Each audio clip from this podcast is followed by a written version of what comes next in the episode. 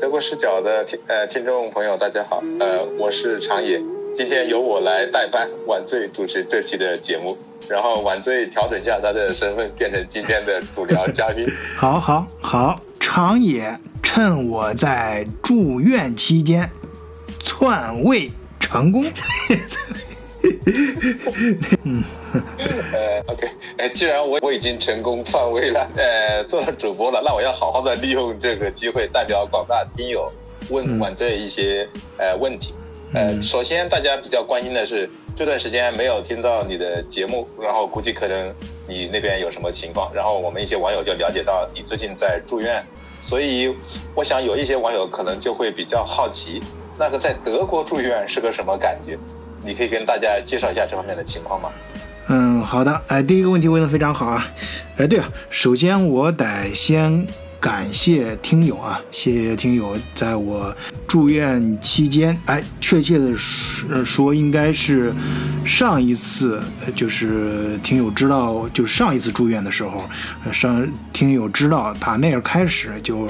不断的都有听友一直通过各种方式，经常的，哎。对这个晚醉问长问短啊，就是呃关不是是用用错了啊词儿用错了，应该是嘘寒问暖啊，不断的问哎病情怎么样啊，恢复的怎么样啊，非常好啊，这个这个呃很很暖心啊，这份温暖呢晚醉是非常的受用啊，也非常的享受，呃觉得这个做节目啊确实感觉到咱们德国视角的温暖。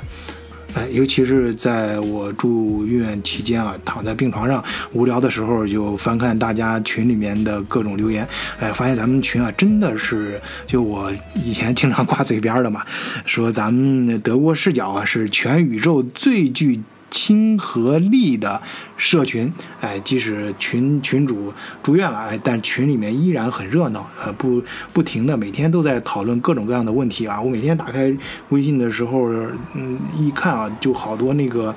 呃，群啊，都是都有都是几百条留言，都是都刷过去了。哎呀，嗯，这也是翻看这些。听友听友们的讨论，也是我每天躺在病床上最大的乐趣。这也是我想把这个节目，呃，无论如何都要做下去，然后跟呃把跟大家一起把德国视角这个社群，哎，继续咱们一块儿办下去的根本动力。好，尽快进入今天的主题啊！所以这我刚才说第一个问题提得非常好，哎，为什么呢？呃，我想最近大家应该在各种媒体上经常会听到一个文学作品的名字，那就是《霍乱时期的爱情》。哎，这部作品之所以它非常有意思呢，就是，呃，在一些特定的，呃呃时间段里，啊，还在一些特定的空间里，哎，有些事情啊，就嗯格外有意思。啊，可能这些事情平常在其他地方本来就有意思，但是在这些特定地方、特定的时期，呃，它就格外的会引起大家更多的思考。哎，为什么呢？因为你换了一个全新的角度，也必然会有一些全新的呃感受嘛。哎，这这段期间呢，我是就在这个霍乱，不是霍乱时期，而是在这个咱们的呃疫情期间。然后还是在德国啊，欧洲，呃，对对对对，大家认为这个现在疫情已经爆发的不可收拾的高潮时期啊，在这个时时间段里面，还正好在这个医院里，而且是在这个那肺科的专科医院里，在这个狭小的空间，哎，就是这个病病床病床上，在病房里。确实是有不少一些新的体会啊，新的感受。呃，首先咱就先别说那么细啊，就最大的这个医院，这德国的医院，我其实这那老听友都知道，我这是在德国第二次住院了。呃，所以我对德国的医院的体会啊，应该是呃住院部的体会更深一些。首先，这个德国的医院的住院部跟中国这住院部大不一样。我记得我自己在中国那时候嗯，也住过不少次院啊。说来这事儿也奇怪啊，在中国就是春秋交交这季节交替交替的时候啊，呃，总是要呃扁桃体发炎打两次水。哎，到德国好像就没这个问题了。但是德国有其他问题，就是有花粉过过敏啊。其实那更难受，嗯，晚上睡睡不成觉，有的时候还坐那儿睡。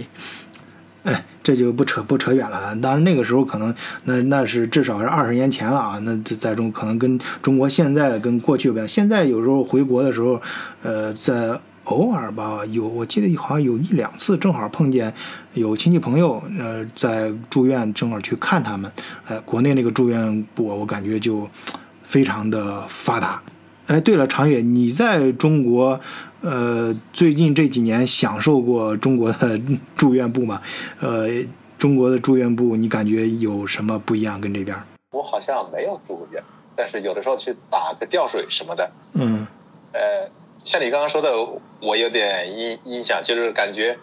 国内的那个医院，它不仅仅是一个医院，它的第一功能是看病，第二功能是给你卖药，第三功能是搞一个搞一个。呃，后勤集团就是一条龙服务吧，从你来到你走，能赚钱的地方，他都帮你赚到位了。哎，对啊，就跟赵本山那个小品一样，以防你人走了，钱没花完。对。哎，对这个相比之下，这个德国服务可真是单一的不得了。哎，这个我住了两次院，我不知道是不是所有的德国医院都这样。反正我住了两天，都是住院铺下面就只有一个小卖铺啊，就是德国人叫 Inbis 啊。他当然他们还不叫 Inbis 啊，他那个地方，因为他。它是针对于整个楼服务的，那个住院那个大楼呢，一般都，呃，上一第一次住院那个是有五有多少层？六七层。这次这个是七八层，这次这个更高，而且每一层都是几十间病房啊，呃，所以那个就是他们的 Mensa 了，德语叫 Mensa，就是食堂啊，这咱们汉语叫食堂啊，在德国人眼里那就是整个呃医院的食堂了。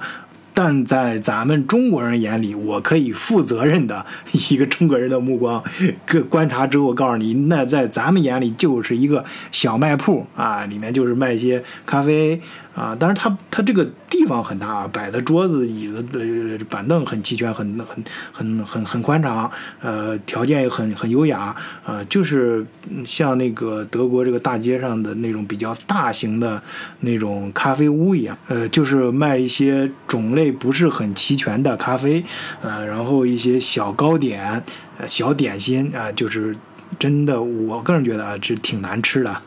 而且真的很单一。啊，还有一些呃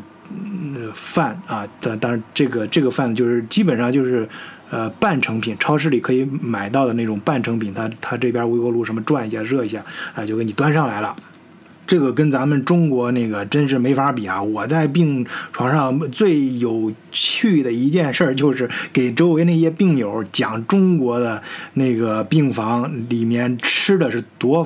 呃，多么的这个呃发达啊！就是想吃什么都有啊！说我们中我们中国医院里面下面那都是一个小吃城，而且服务极为到位啊！可以直接给你端上来，端到病床里来啊，恨不得给你喂到嘴里。就像你说的，从基础设施方面来比较的话，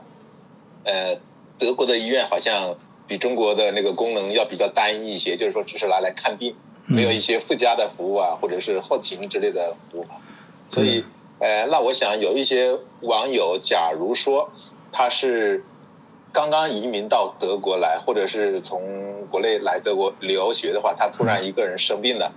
然后自己一个人去医院医院的话。他该怎么度过这个时间段？就说怎么看医生啊？怎么，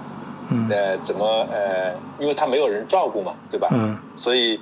所以这所以在这种情况下的话，就是他人生地不熟的，然后跑来看病，就是沟通起来也比较困难。因为我想刚来的时候，嗯，哪怕你在国内考过那个歌德德语的话，正儿八经到了这边实打实的用起来，可能心里也发毛。嗯。我有这种体验嘛，是吧？对，嗯，好吧。呃，我把这个流程简短的给大家说一遍啊。首先是这样，在德国，你得了病，嗯。你去医院，医院一般都不会搭理你啊，他会尽量把你往外推。以前我在聊其他节目的时候，也顺带的说到过几次德国的医疗体系啊，特别这次为什么德国的。死亡率非常低啊！当然，这个也是一个推马，一个新的一个话题。我哪天如果有空了，可以给大家专门说一下。呃，就是江湖传言的几种呃说法，原因就是为什么德国这次冠状病毒的死亡率比其他欧洲国家都低啊？当然，有人说是因为统计啊，因为有些呃德国呃死死因关于死因同就是你死的时候同时有其他病了。就不就不再团统计成冠状病毒的这个死亡人群了啊，这这个这个是不对的，因为有人专门出来，呃，德国人很严谨嘛，人家专门的很权一权威的那个机构专门人家出来说过德国是怎么统计的啊，就是针对于江湖上的这种传言，呃，只要你死的时候身上有。冠状病毒就被认为是因为冠状病毒的呃死的，就是就会统计到这里面，所以这个关于分子分母统计不同统计方法的这个说法是不对的啊。然后嗯，还有一个说法是因为。德国的医疗技术比较到位啊，就是检测就是很早就发现了，就是可能其他国家呃没没有呃有好多冠状病毒的人没有检测到到没有检测出来，嗯，而德国呢，由于它这个医疗体系比较完善，所以被检测到这个筛子比较筛的比较密嘛，是，所以导致它的这个。统计的这个分分母比较大，而其他国家的这个分母这个数字呢，可能相对来说小一些啊，所以最后的结果呢，呃，就显得德国好像死亡率比较低啊，但实际上你想嘛，都是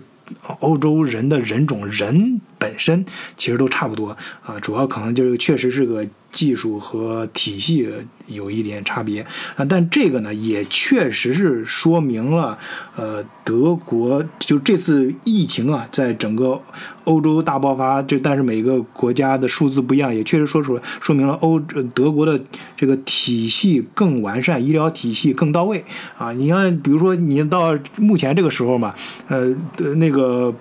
呃，意大利跟法国啊，周围其他有几个国家都爆爆爆仓了，就是呃的，对不起啊，这这个说法很对死者很不尊尊重，对患者很不尊重啊，我表示道歉。应该说不是说不能用这个词儿，应该是说都是呃，就是人人满为患了吧啊，可以用这个词，就是就是总而言之就是患者更多，就是整个医疗体系嗯有点蹬蹬不住了啊，但是呢。德国呢，还它整个全国目前，首先目前还已还有呃将近三万个床位，然后已经使用了两万多个，那就呃目前还空出来有九千多张啊，这是这数字都是德国媒体人家自己说的啊，呃这目前也在帮助周围的一些兄弟国家啊接纳兄弟国家的一些病号。是的。嗯，而且啊，而且人家，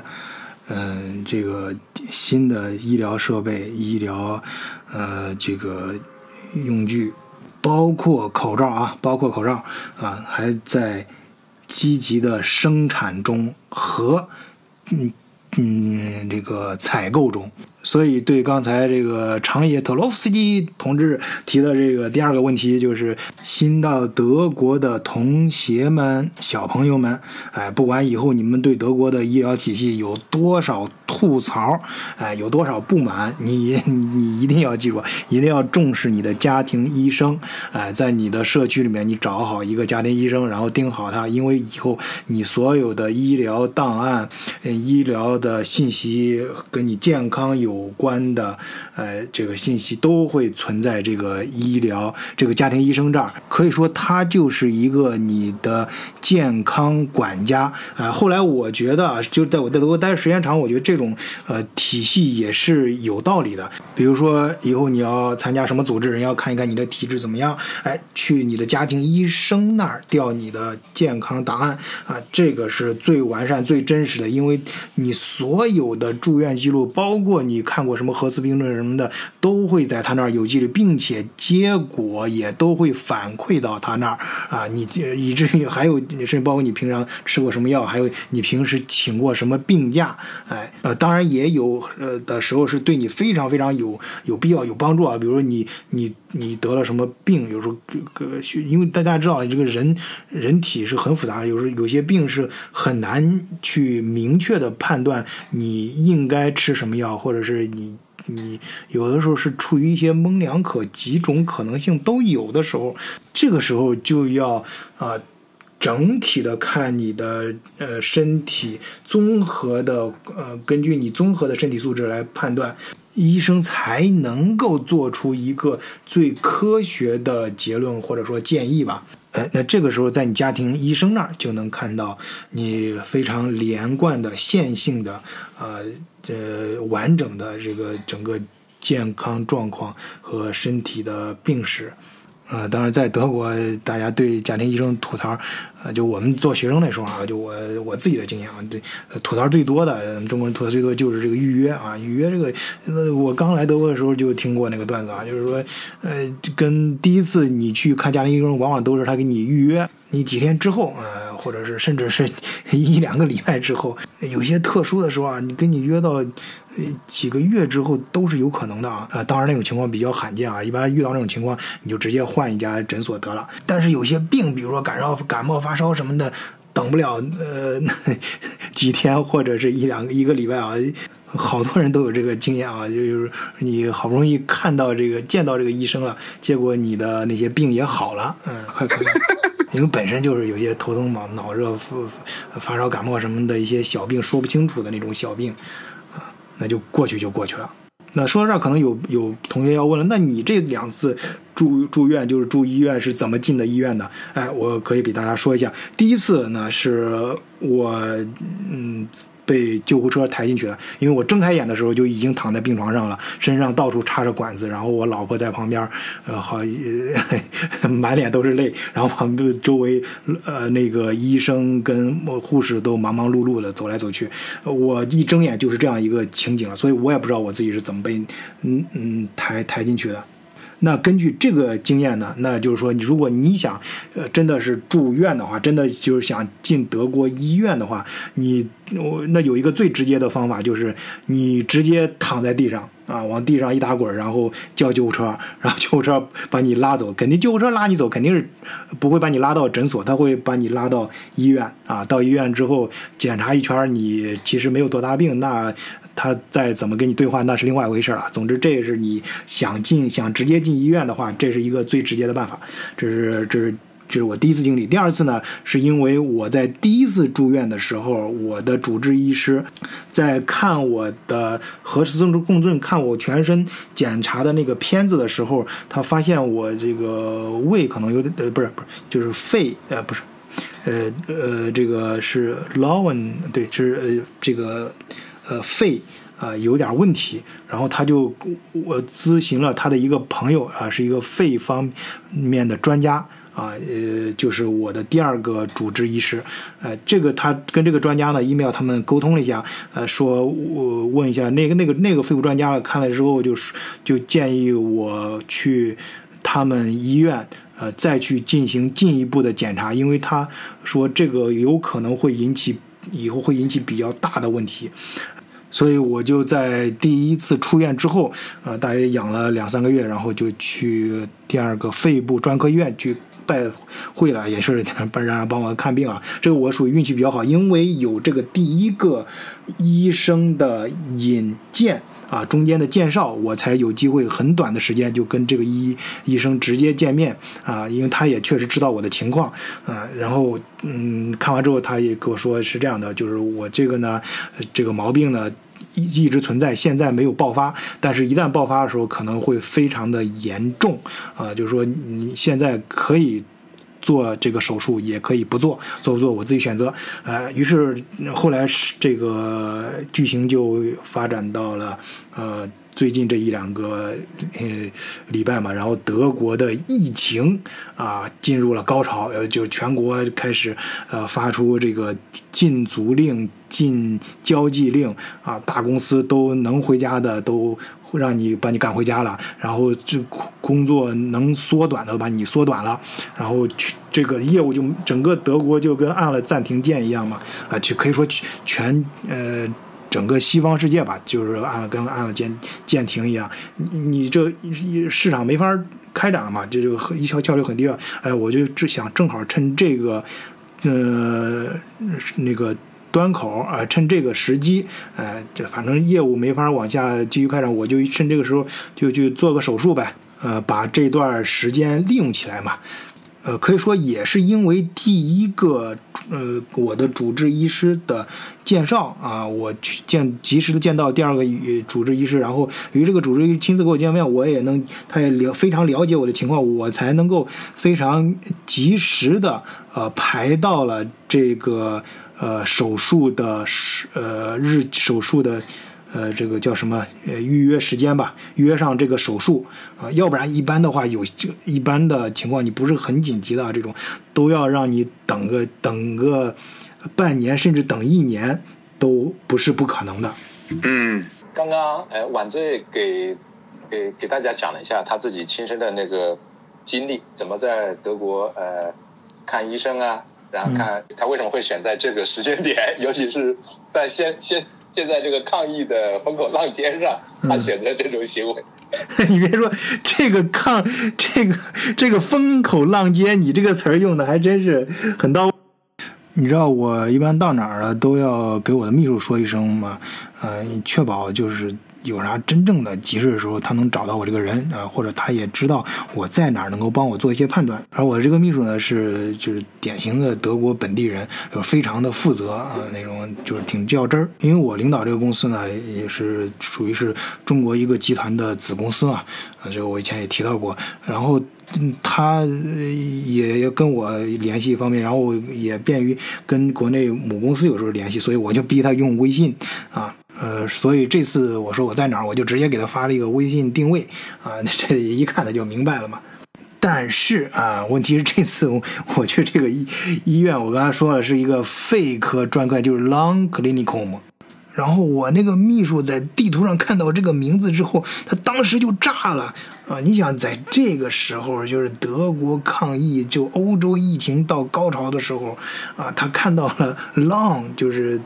的德语里面叫肺啊，这个单词儿啊，肺方面专科医生，这专科医院，我去那儿住院啊。他这第一反应就是发过来一句话：“你是不是染上冠状病毒了？”啊，这个是，而且他紧跟着又发过来一句话，就是你必须尽快告诉我，因为这个事情很严肃，对我来说很重要。因为如果是的话，就意味着他要马上去有关部门登记了，然后自己要被隔离，然后首当然首先他要去检查什么的。总而言之，大家可以想象。对呀，在这个风口浪尖上，晚醉当了一回逆行者，不过是从病人的角度，大家都往外跑，他往肺部医院跑。啊，对，对，我 是是的，是的，呃，所以我进这个医院的第一句话就是问那儿的呃人，呃，首先见见到的接待，我就问，哎，你们这儿有没有冠状病毒的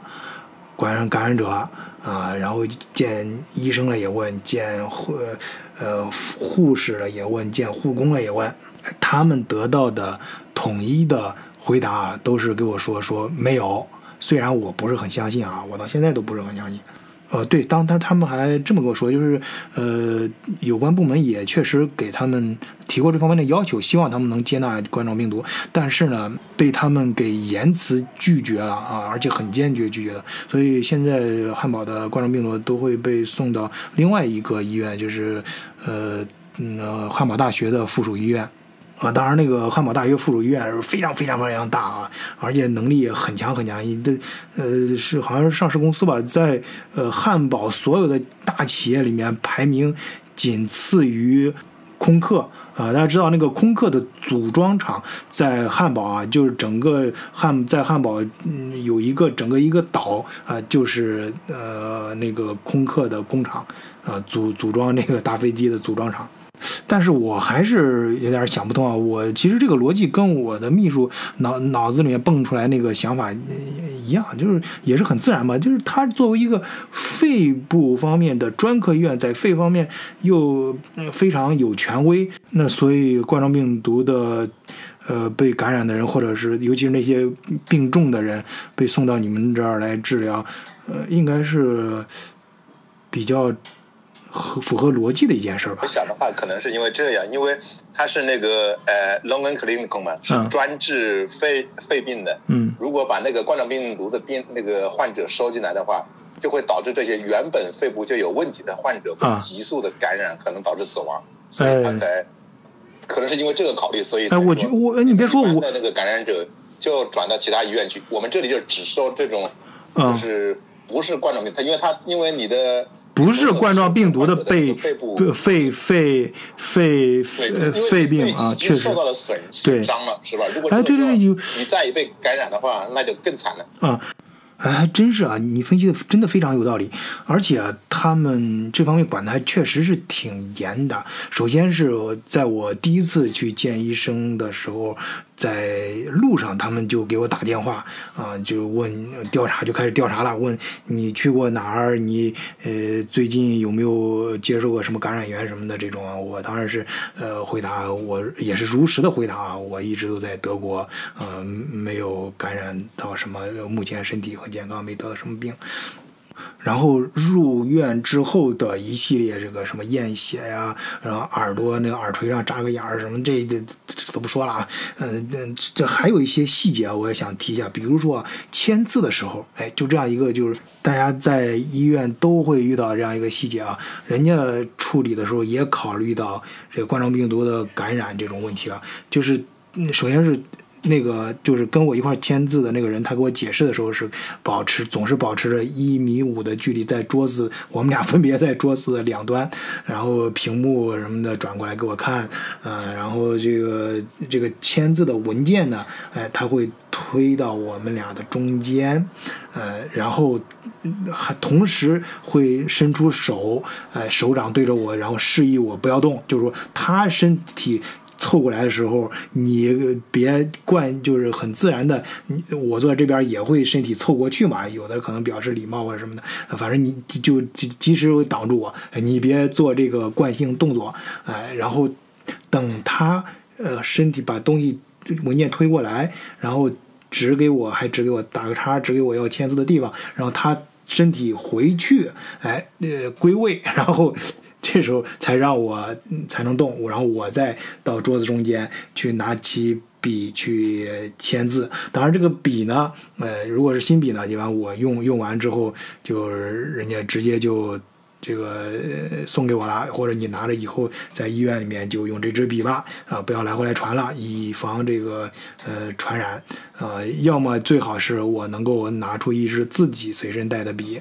呃，然后等我传完之后，呃，是我，呃，离开我走回我那座位哎，我归位之后，然后他才会过来到中间去拿这个文件，呃，当然他的全程过程他都会戴着手套，啊，他也戴着口罩，哎，就是说这个细节啊，人家都已经考虑到了。哎，对，说到这儿，我顺便吐槽一句啊，我在这个呃去医院的路上，这个这个路德国这个就是汉堡，至少汉堡是这样，我不知道那个你们的城市那边是这边车站还有史塔森半上呃车车厢里面虽然人不多，但是呃大部分德国人还都没有戴口罩。像你刚刚说的，呃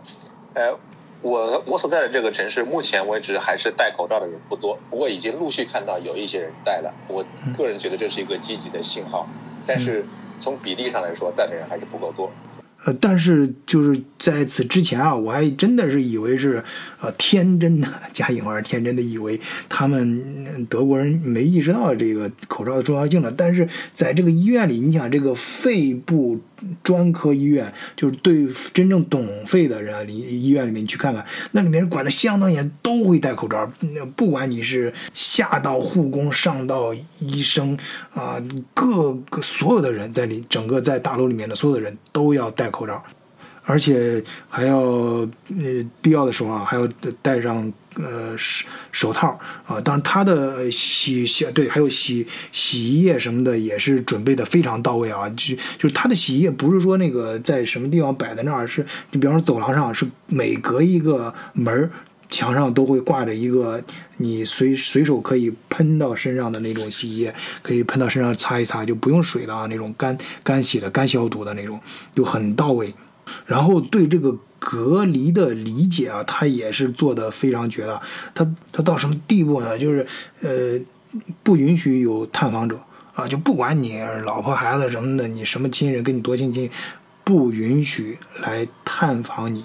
呃，不允许来呃看病号，你就不允许进入这个大门儿。呃，你要来可以，你就是在楼外面，你病号你自己下楼去到楼外面，嗯，见你的病，那个来探访你的人，而且这还得经过专门的批准。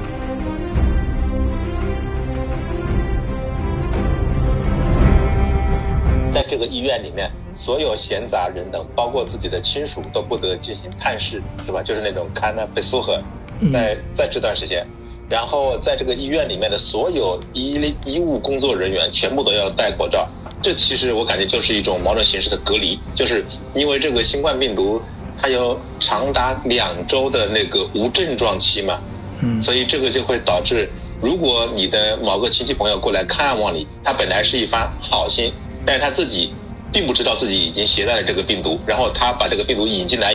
可能就比较麻烦。更何况这个医院是收治那种专门肺部有有问题的那种病人嘛，他们肺部本来就比较弱，再加上新冠病毒过来这么捯饬一下，那 估计，其那就是人间炼狱了。是啊，是，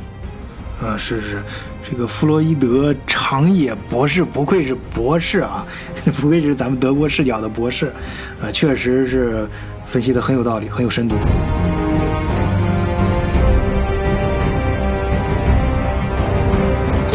想想，那个所有的医生护士全部都戴口罩嘛，这个就说明了，医生护士自己本人也不能确定自己是不是在家里或者是呃在来上班的路上啊什么的被被感染感染了，所以他戴上了以后，就是说至少能够保证最大的可能性。不把病毒引，就是引到这个医院里来，然后传染给肺部受损伤的那些病患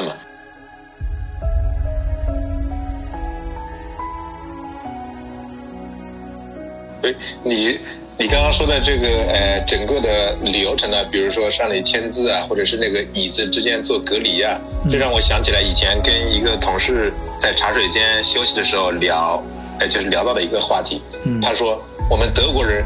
不善于从零到一，但是我们善于从零点九九九九九，就是到零点后面 n 个九，这个过程我们是非常擅长的。然后你这就让我突然想想到了那个故事。啊，是是的，是的，没错，对他，你这句话也让我想起了我的一个朋友。给我说过的一句类似的话，那是在一次展会上，呃，他就说最好啊就是找新技术、新模式去美国，但是找产品就去日本或者是德国。就是说，美国人负责把东西发明出来，而德国人能把这东西精益求精、打磨得更好，更能够让你在市场上赚钱。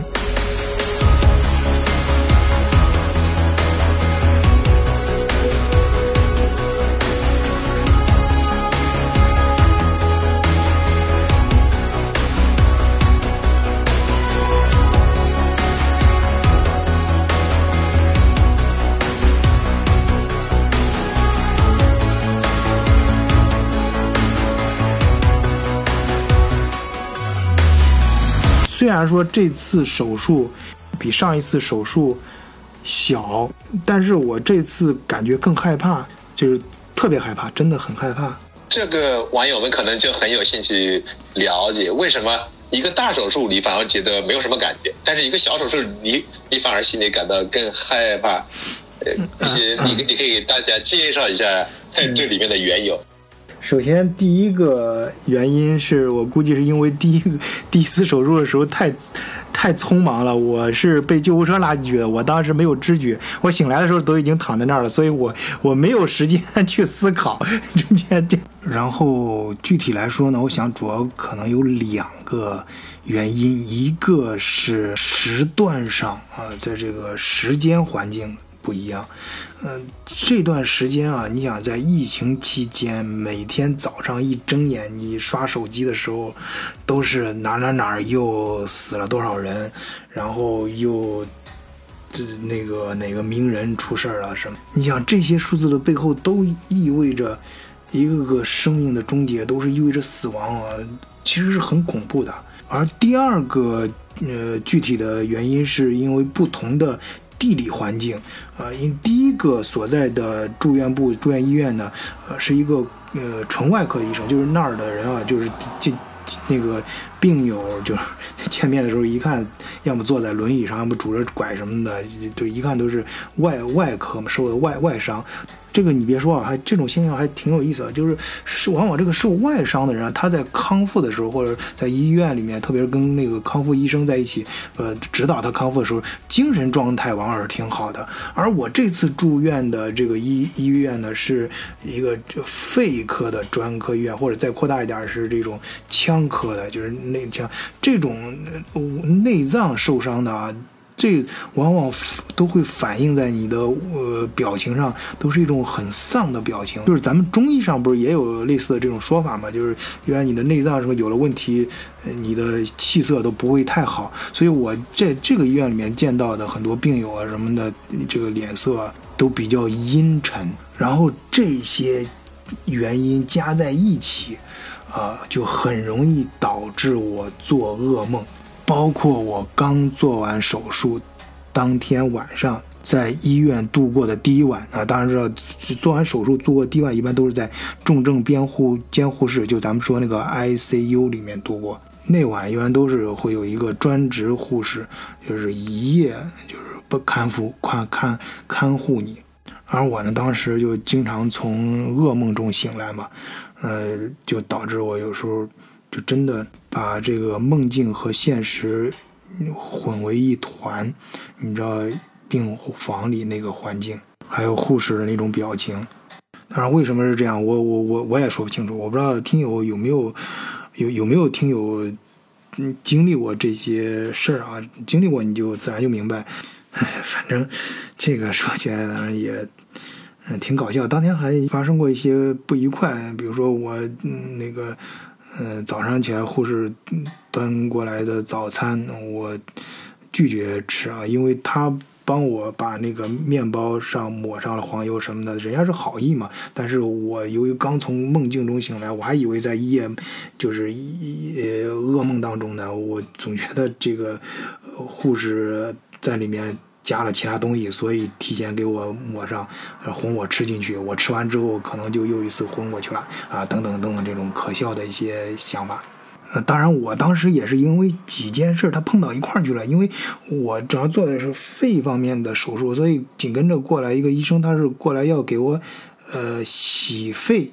呃拿了一套工具，嗯，然后。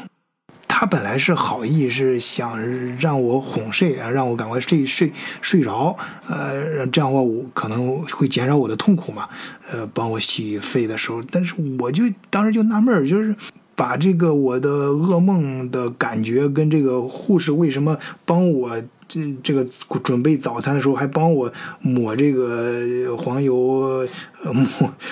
这事联系起来了，串一块儿了。啊，当然后来我也是理智战胜了我的那个什么，我想呢，就算这个是真的，那我也得跟人家搞好关系，起码会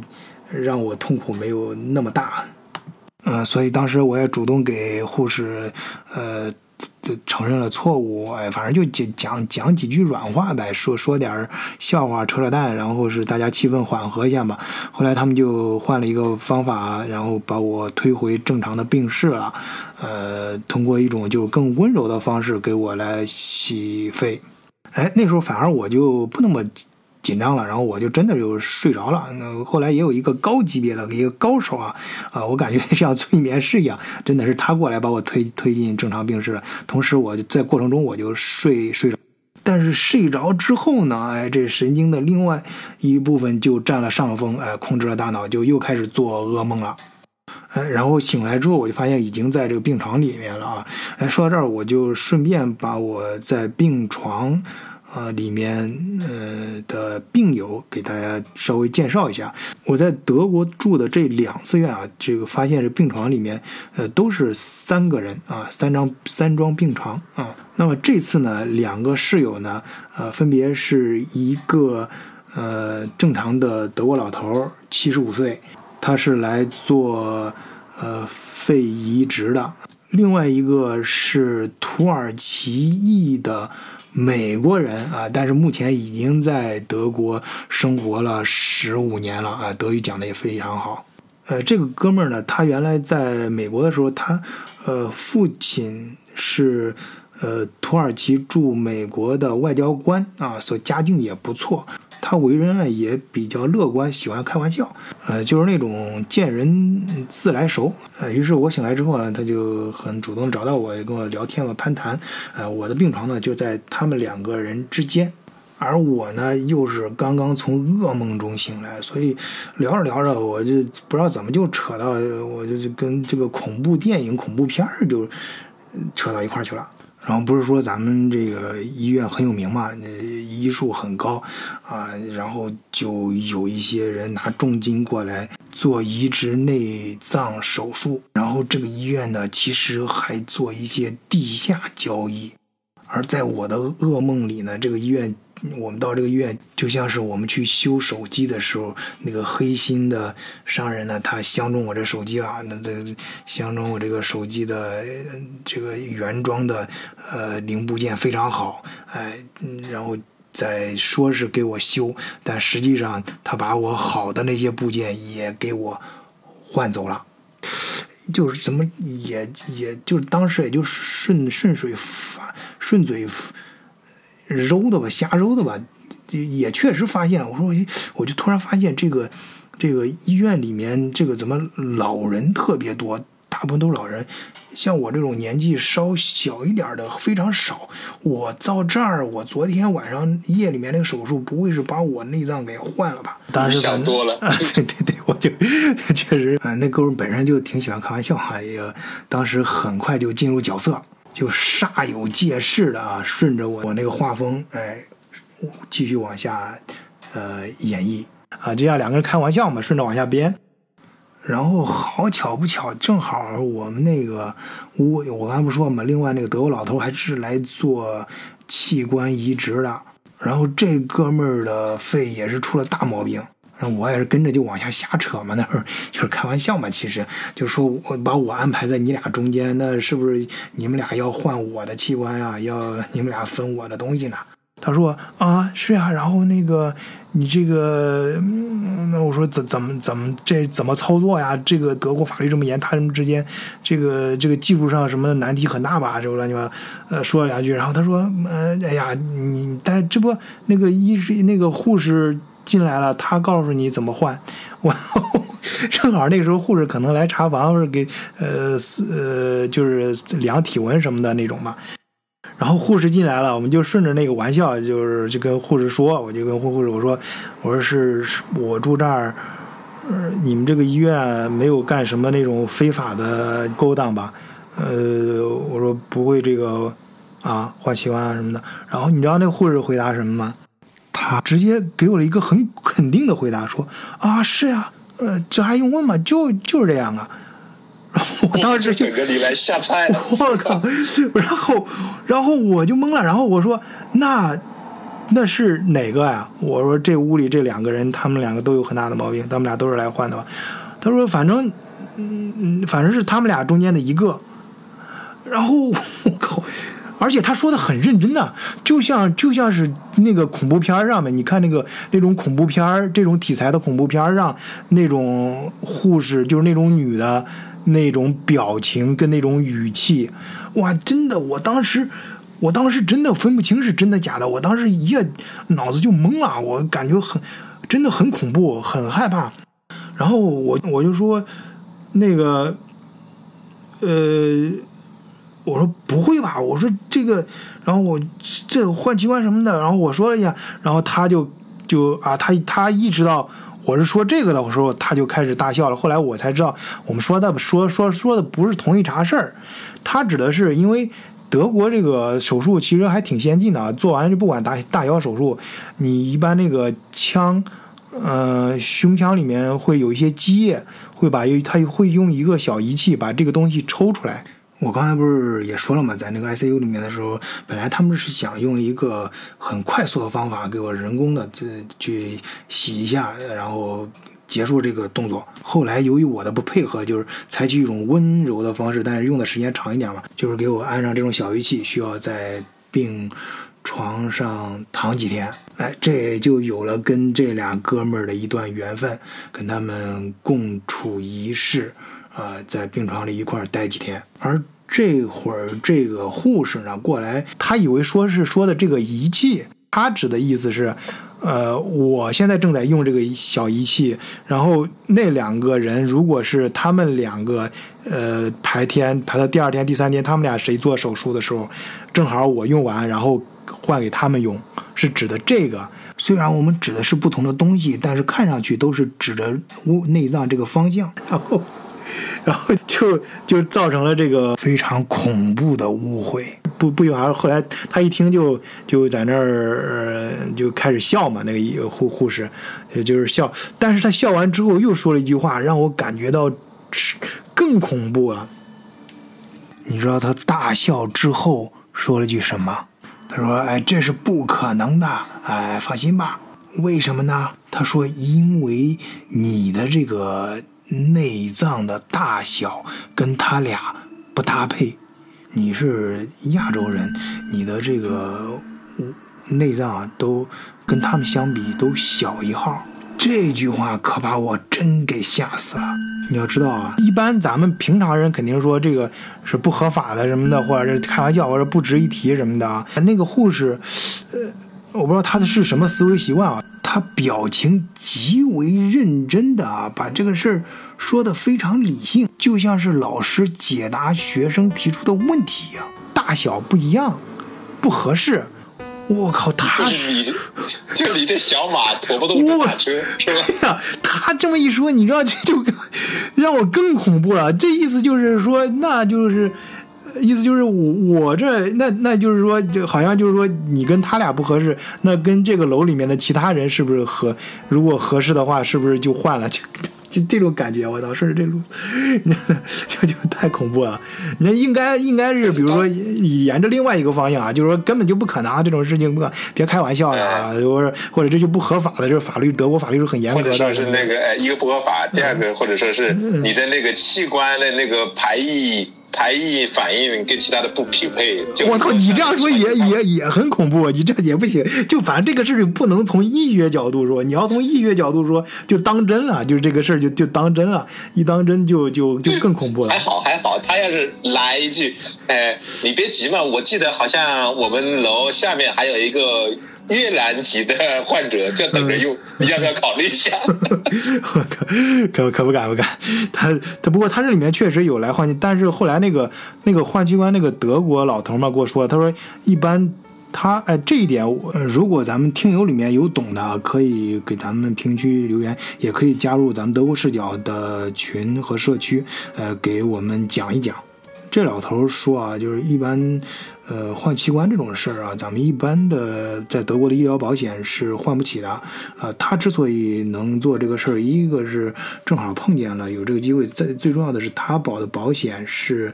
呃，是当年就是几十年前他从事一份工作，那个工作可能正好会伤到他这个器官，所以国家给他另外再额外的上了一份保险啊，那个保险很贵。但是单位给他出钱嘛，所以他才有首先有有这个钱啊，能坐到这个病床上。一般一般，那就是说，我们一般用的那个公保是不包含你你如果以后做器官移植的费用吗？他的意思是是这个意思，但所以说这个我不是很懂，这个我只是转述他的话，这个可能咱们咱们听听友里面有专门做保险的人可以给咱们解释一下啊，留言。呃，但是不管怎么说。这个老头他是有机会换新的肺了嘛？而且正好也碰到，呃，全世界不知道在哪儿有正好碰见有人捐赠，啊，他就赶快赶过来，就是做这个手术，呃，那对他来说是个好事嘛。呃，这老头呢说话声音嗓门挺大，呃，这那个也基本上是挺开朗啊，挺正向一个人，呃，也喜欢跟我聊天。呃，我们三个人还一块儿过了一个周末，哎，周末的时候。这个老头他的呃老婆跟他儿子呃不是跟他女儿还来看他，呃但但是进不了这个楼。前面我说了这个原因啊，然后他还专门下楼啊，穿的非常的周整，下楼去跟他女儿和老婆见了一面，当然也带了一些东西回来。这个老头呢，他已经结过很多次婚，然后他的故事也很曲折啊。以后有机会了，可以给大家聊一聊。呃，我们回来说这个土耳其人啊，呃，这哥们儿啊，本身是一个挺开朗啊、挺正向一个人啊，所以第二天一大早呢起来就把我叫醒了，说，呃，我跟这个护士啊，跟他们就是刚才说那个玩笑开的有点大了。这个玩笑呢，导致他当天晚上睡觉的时候做了一夜的噩梦啊！对，他是先说是说，头天早上起来说是那个说是梦梦到我了啊，说我闯到他的梦里面去了啊，搅和了一夜，然后紧接着又说这是个噩梦。啊，不过我现在想起来啊，确确实那个，这他妈有的时候这噩梦确实会传染，尤其是在这个环境里面啊，在这个医院这种医院里面，这事还真的不能细想。就像我刚才说的，一旦你认真一去细想啊，真的就是很恐怖、很可怕。是，尤其是一想，病人有了，医生有了，肺也有了，就 就看什么时候换了。对，对，你要。呃，当然，当然，这种我觉得这这德国应该肯定有相关的法律什么的，很严格的啊。而且，我觉得他整个这个手术的过程应该有全程的这种摄像。监督了吧，要不然的话，你想，咱们这手术之前都会签字嘛？签字就是默认，呃，你在手术过程中如果遇到了特殊的什么情况，这个医生可以根据当时的情况去处理应急措施，为了你保命嘛，或者选择一种最最优的最优的方案。那如果没有这种摄像监督的话，那那你当时他。给你换了换了内脏，给你换了内脏之后，他事后就说那是一次医疗事故，他做错了什么什么东西啊？反正你也签过字了，呃，追责都没法追啊。当然，我说的这第二次做手术，给我感觉非常非常的可怕。其实最重要的、最核心的这种嗯恐惧，还不是因为我刚才说的这件事儿。啊，因为这件事儿呢，嗯，至少理性告诉我这是在开玩笑，啊，这是不可能的，在我们至少我们住的这个公立医院里面是不可能发生的。我们住在同一个病室里面的这两个病友身份也是非常清楚的，啊，而且其实两个人我能完全能感觉得出来，两个人都不错，都不像是坏人。但是紧接着发生的一件事儿，呃，也就是这两天发生的一件事儿，让我真正体会到了什么叫害怕。就是昨天啊，确切的说是我录节目的头一天，因为我不知道这个节目，呃，剪完之后是具体是哪天会放假上上架。啊，我们就说呃，录节目的头一天，嗯，这天呢，这个换。呃，做呃器官移植的这个德国老头呢，他出院了，呃，出院之后呢，就剩下我们两个人了嘛。哎，那个病床呢一直空着，没当天没有新的病友进来。然后那天，嗯，就是下午的时候，那个我突然发现那个土耳其人的情绪不太对劲儿。然后。他就斜坐在病床上，然后电脑正好是背对着我，然后我看不到电脑屏幕里面的画面，但是我能听到里面传出来的，呃，声音啊，就是音乐，音乐就是那种土耳其音乐啊，呃，那土耳其歌嘛，那个很容易辨认出来，因为我们我在德国就将近二十年，经经常去呃堆那店啊，我也挺喜欢吃那堆那的，经常关关注那地关关顾那儿啊，在那里面经常听到这个。土耳其音乐，所以跟他电脑里面当时传出来这个音乐是一个曲风啊，语言什么的都都一样。然后呢，我突然间发现呢，他在对着那个电脑屏幕正好侧脸对着我，我我就发现他在默默的流泪，而且好像哭的声音越来越大，很伤心那种哭。其实当时我也并不觉得奇怪，因为。在这个病房里面，我经常会发生这种事情。但那个老头就是那德国老头也是，他有一次半夜给他好像给他儿子打电话，打着打着也在哭。就是因为我有时候也是，精神有时候可能就是特别的 t r a 啊，就是特别的悲伤，就很正常。尤其是，呃，当然我不像他们俩得的那么重的病，所以当时呢我也没太当回事儿。这哥们儿呢，也就是哭了一阵又不哭，然后后后来就。呃，突然出来说是去上厕所，然后上厕所的时候呢，哎，他用手机也在放这个同样的一首这个歌曲，就是很悲观的，就是很悲伤的这首歌曲。然后出来之后跟我说这个非常悲伤，说这个这个歌啊什么的，然后说了几句呢，就情情绪有点控制不住，然后然后他可能也意识到我的疑问了吧，然后就给我说说，你知道刚才医生给我说了什么事吗？我说我不知道，我说我我我我哪知道医生跟你说什么？我首先我这人没有偷听别人话的习惯，再一个很多一些一些名词我也听不懂，然后我就知道他家境也不错。我刚不说了吗？他啊老爹是土耳其驻美国的呃外交官。他三十多岁之前都一直住在纽约，呃，所以他有时候很臭屁啊，给我讲过去他自己呃风流韵事的时候，总是自称自己是纽约人啊，说呃来到德国之后，德国太土了，那生活呃太苦了。他说他以前在纽约的时候，呃，打开他卧室的窗户能看到他自己家的游泳池，嗯，那我想那他。呃，可能不管得了什么病，他过来来这儿，应该嗯能给他治好吧？医生应该可以，这边医生医术也不错，呃，肯定他是得了什么大病，但是应该可以给他治好，可能是个时间问题吧。但是事情比我想的要严重的多。呃，这个土耳其哥们儿呢，给我说，医生给他说。他怎么办嘛？呃，说他做一下，做一个手术，如果成功的话，呃的话，他可以再活两年。呃，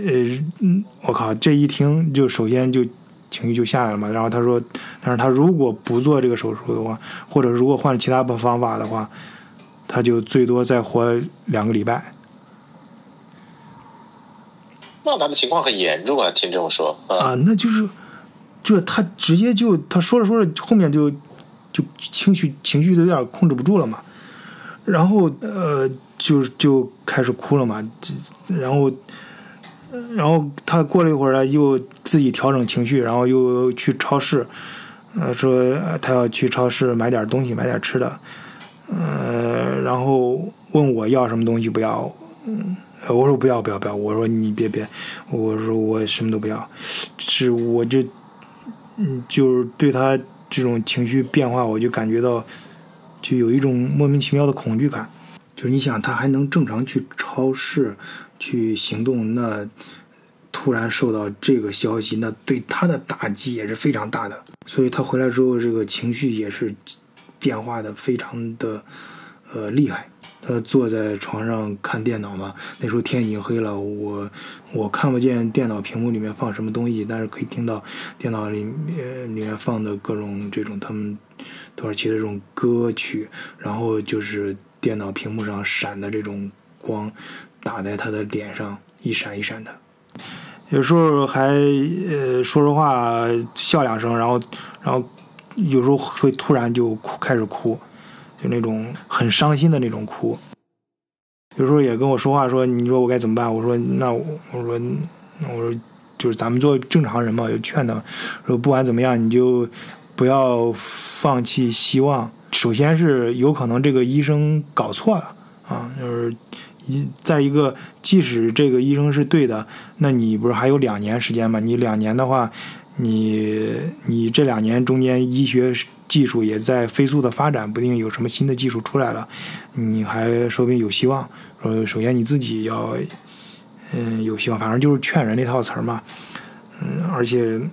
当然我觉得自己也说的很很。很，这种事情怎么说呢？我觉得这个时候是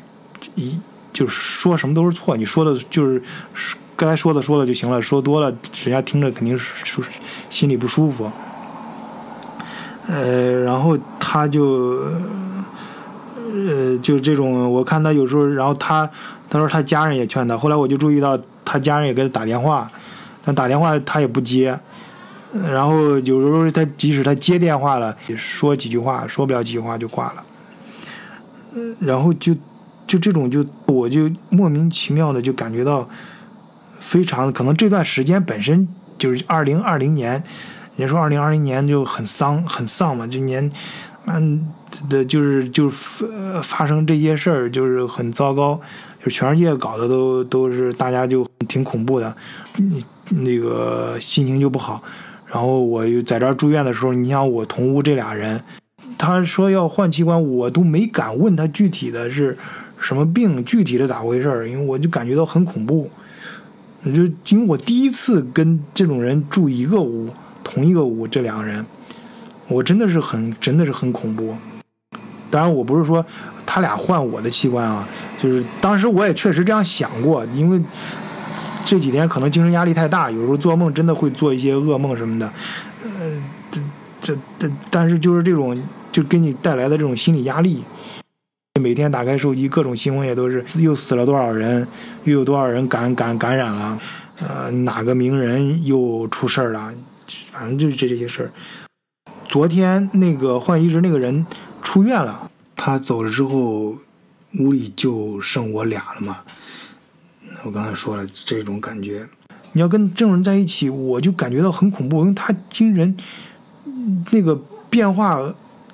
很大，你也可以想象嘛。你想他知道这个消息之后，你就换着谁知道这样的消息之后，那精神都有点控制不住。再加上我心境还整天做噩梦，我就害怕半夜，我半夜我都不敢睡熟，你知道，我就害怕我睡熟的时候。别他半夜突然哪什么时候想不开了，啊，想老子临走的时候拉一个垫背的，我靠，我就不就倒霉了。这 这也是想多了。对，我估计这当然这也是想多了，确实也是。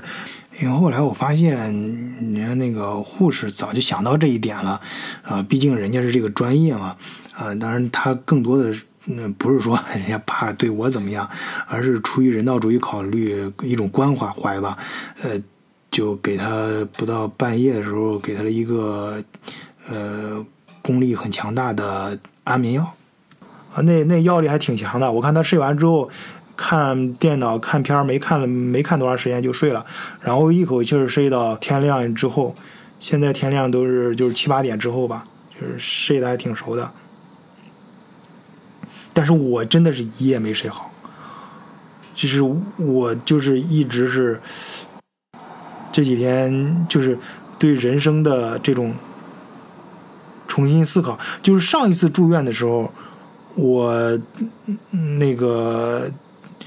呃很多人生感悟，但感悟就是真的要注意健康什么的啊，就健康很重要。呃，不是因为恐惧，但这次真的是怕。这次就是因为恐惧，就是觉得，嗯，有的时候人真的可能离死亡并不那么遥远。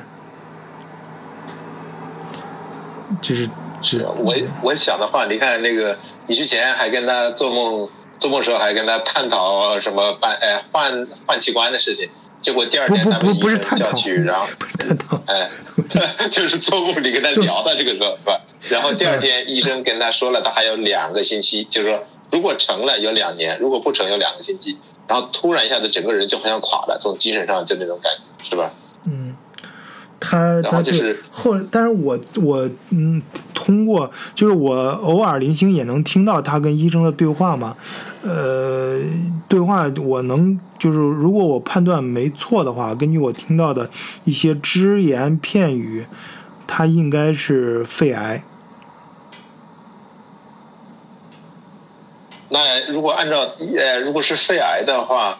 医生说不成就两个星期，那就是说他已经是肺癌晚期了，对吧？他成的话，可能是换换肺，应该是不不是他不是他不是换肺，他应该是换我估计是化疗什么这种吧？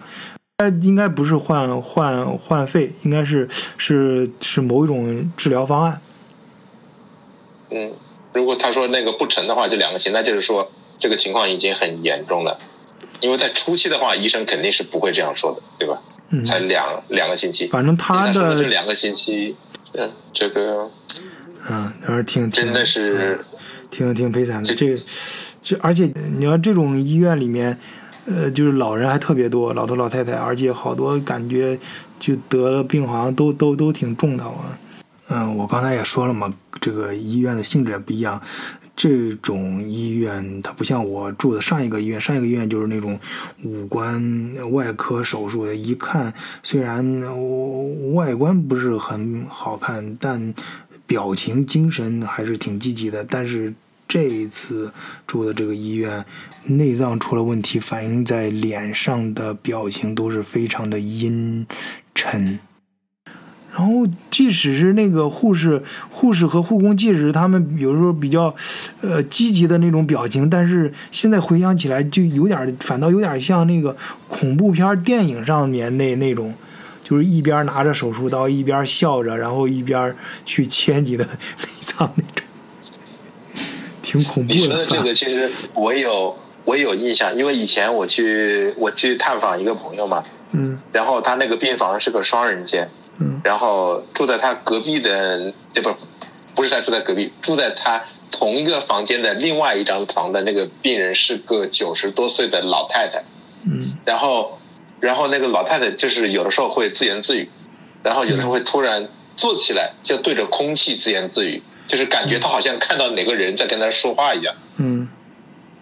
然后我当时觉得很奇怪嘛，然后后来那个朋友就跟我说。哎，说他好像经常这样，有的时候半夜也这样，就是突然就坐起来，然后好像还把手伸出去，就好像是那个他他能看到某个人伸个手过来摸他的手，就那种感觉一样嘛，就是你能感觉到他完全就是在跟一个看不见的人在在做交流嘛。嗯。然后，